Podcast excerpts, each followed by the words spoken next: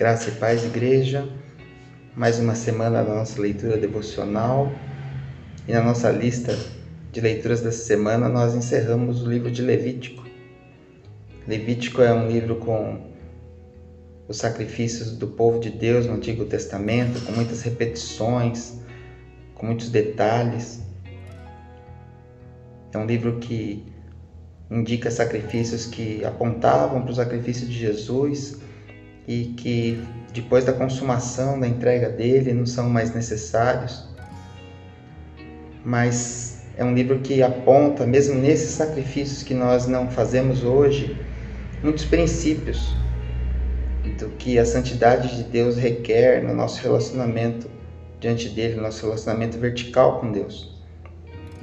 Então nós podemos extrair princípios, por exemplo, como entregar as primícias, ou seja, primeiro entregar o que vamos entregar ao Senhor, dos nossos recursos, do nosso tempo e depois é, fazer uso e não o contrário, ou entregar sempre o melhor para Deus, porque sempre é feito um sacrifício com animais perfeitos, sem defeito, sempre o melhor para Deus.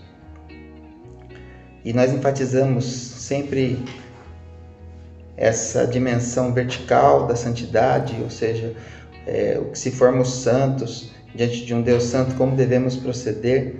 Mas o livro de Levítico também indica outras dimensões da santidade, como a moral, que também muitas vezes é enfatizada, e a social, que às vezes é a menos citada. No capítulo 19, de Levítico, que Pedro cita na primeira carta, ele cita o versículo 2, que diz assim: Fale a toda a congregação dos filhos de Israel e diga-lhes: Sejam santos, porque eu, o Senhor, o Deus de vocês, sou santo. E é um capítulo que tem o um versículo que Jesus também cita, quando ele fala do segundo maior mandamento, ele cita o capítulo 19 de Levítico, o versículo 18, que diz: Não procure vingança nem guarde ira contra os filhos do seu povo, mas ame o seu próximo como você ama a si mesmo. Eu sou o Senhor. Esse capítulo ele enfatiza muito a dimensão social da santidade. Quando Deus separou um povo para si no Antigo Testamento, ele separou de povos que tinham práticas abomináveis diante dele. E não só práticas religiosas abomináveis, mas também morais e sociais. Então, todas as orientações que Deus dá é para que ele tenha um povo santo que seja diferente dos outros povos. E hoje a igreja também é um povo de Deus, separado dos outros povos para agir conforme lhe agrada, conforme corresponda à santidade dele no seu povo.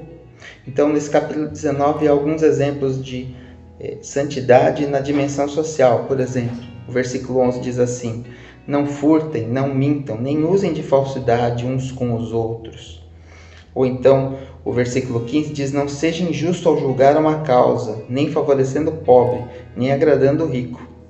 Julgue o seu próximo com justiça. E também o versículo 16: Não ande como mexeriqueira no meio do seu povo, nem atente contra a vida do seu próximo. Eu sou o Senhor. São exemplos de santidade social, aquilo que Deus espera de nós no relacionamento com o nosso próximo não necessariamente num relacionamento íntimo, que talvez seja mais esse aspecto moral, mas nos relacionamentos diversos que temos na sociedade. Deus espera um povo santo.